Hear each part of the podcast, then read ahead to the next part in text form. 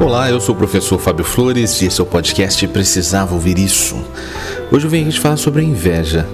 E para me ajudar nessa missão de falar sobre a inveja, eu trouxe aqui um trecho da palestra do professor Leandro Carnal. Eu peço que você abra seus ouvidos e liberte o seu coração. Com você, Leandro Carnal. Sendo o pecado envergonhado que todos sofrem, eu me surpreendo muitíssimo ao ter contato com pessoas a quem a natureza foi avara quanto à beleza física. A contato com pessoas a quem os bens materiais são escassos. Essas pessoas que às vezes me dizem, eu sou alvo de muita inveja. E eu penso, mas do quê?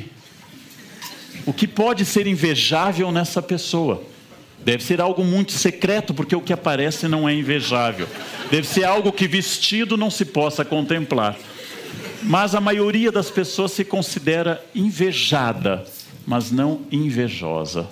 Sempre que falamos da inveja é na terceira pessoa. Primeira característica da inveja, além de ser envergonhada, é que ela jamais se refere a alguém distante, sempre a alguém próximo. Ninguém daqui desta sala hoje ou do nosso auditório tem qualquer inveja das conquistas de Júlio César. A grande carreira de 16 anos no poder de Napoleão não causa dores. Que raiva que eu tenho de Napoleão, porque conquistou grande parte da Europa. Ninguém diz isto, mas o cunhado, o vizinho, a síndica, o colega de trabalho. A inveja se dirige a alguém próximo. Eu perdoo o sucesso de alguém distante. Jamais perdoo o sucesso de alguém próximo. Quanto mais próximo, pior, porque estabelece o dado da comparação. Não importa quanto eu ganho, diz uma pesquisa famosa americana, importa que eu ganhe mais do que as pessoas ao meu redor.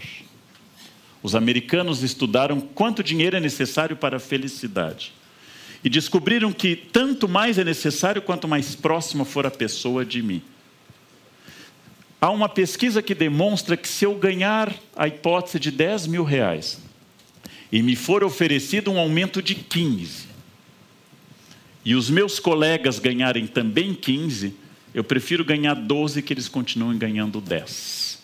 Eu prefiro perder para que eles não ganhem. Quanto mais distante, menos a inveja. Porque a inveja é, como diz desde o início a palavra invidere, a incapacidade de reconhecer uma falha minha e se concentrar no outro. Logo, a inveja é a origem da falta da máxima socrática do conhece a ti mesmo, inscrita no templo de Apolo. Como eu não me conheço, e pior, aquilo que eu conheço eu não gosto, é melhor eu dizer que o meu fracasso se deveu à inveja. Por que, que você não foi feliz? Muita gente invejosa. Porque reconhecer seu próprio fracasso é uma das coisas mais difíceis do mundo. Que fala interessante, né? Altamente provocadora de reflexões. E uma coisa muito interessante da inveja é a gente perceber que ter inveja não é querer o que o outro tem. O nome disso é cobiça. Inveja é justamente querer que o outro não tenha. Não é querer o que é do outro, é querer que o outro não tenha o que ele tem é reduzir a nossa existência a uma régua que compara as pessoas, especialmente as pessoas que estão mais próximas da gente, né? E a gente viver a sombra dessa medida das conquistas do outro. O invejoso ele não parte em busca da conquista dos seus sonhos. Ele vive a infelicidade de tentar desqualificar ou de impedir a conquista dos outros. Um ponto muito interessante da fala do Karnal, que eu faço questão de retomar aqui, é que a gente é tentado a sempre dizer que a gente é invejado, que a gente sofre inveja, que as pessoas invejam a gente, mas a gente nunca se confessa invejoso. Como ele bem diz, a inveja é um pecado envergonhado, é um pecado que nos envergonha. Daí fica muito mais fácil a gente apontar o dedo para quem rodeia a gente, né? E dizer que ah, fulano de tal me inveja, é muito mais fácil apontar o dedo para o outro do que apontar o nosso olhar para dentro da gente mesmo, para a gente reconhecer que em determinados momentos e que em determinadas circunstâncias a gente foi ou a gente é invejoso.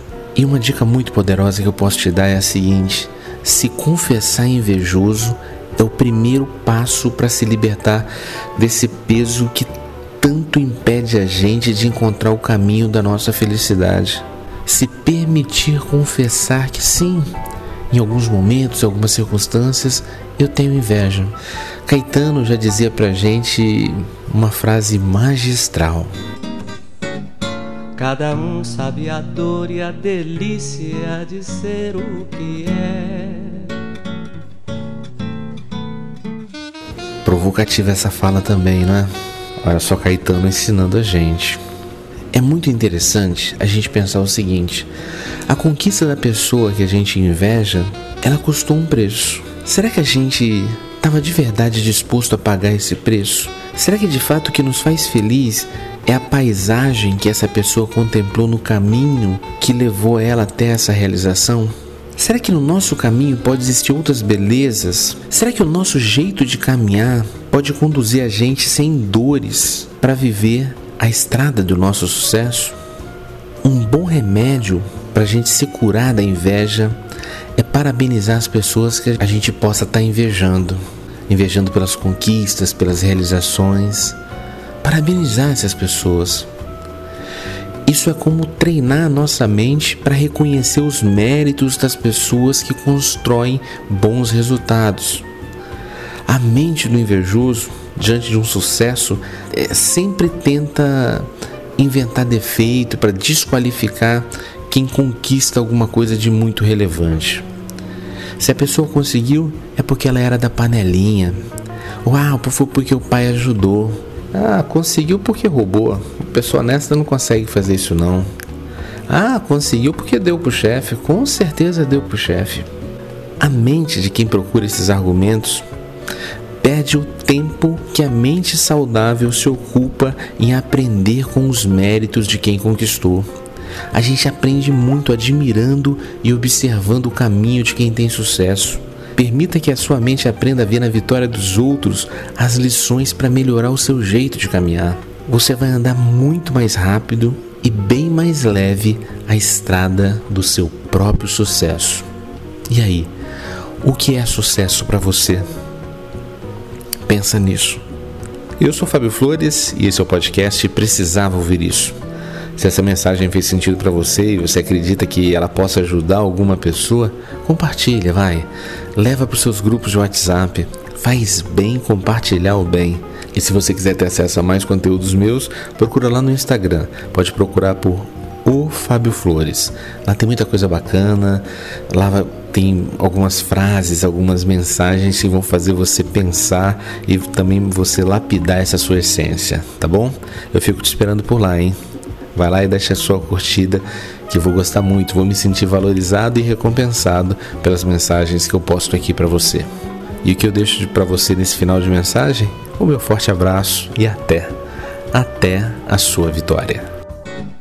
Cada um sabe a dor e a delícia de ser o que é.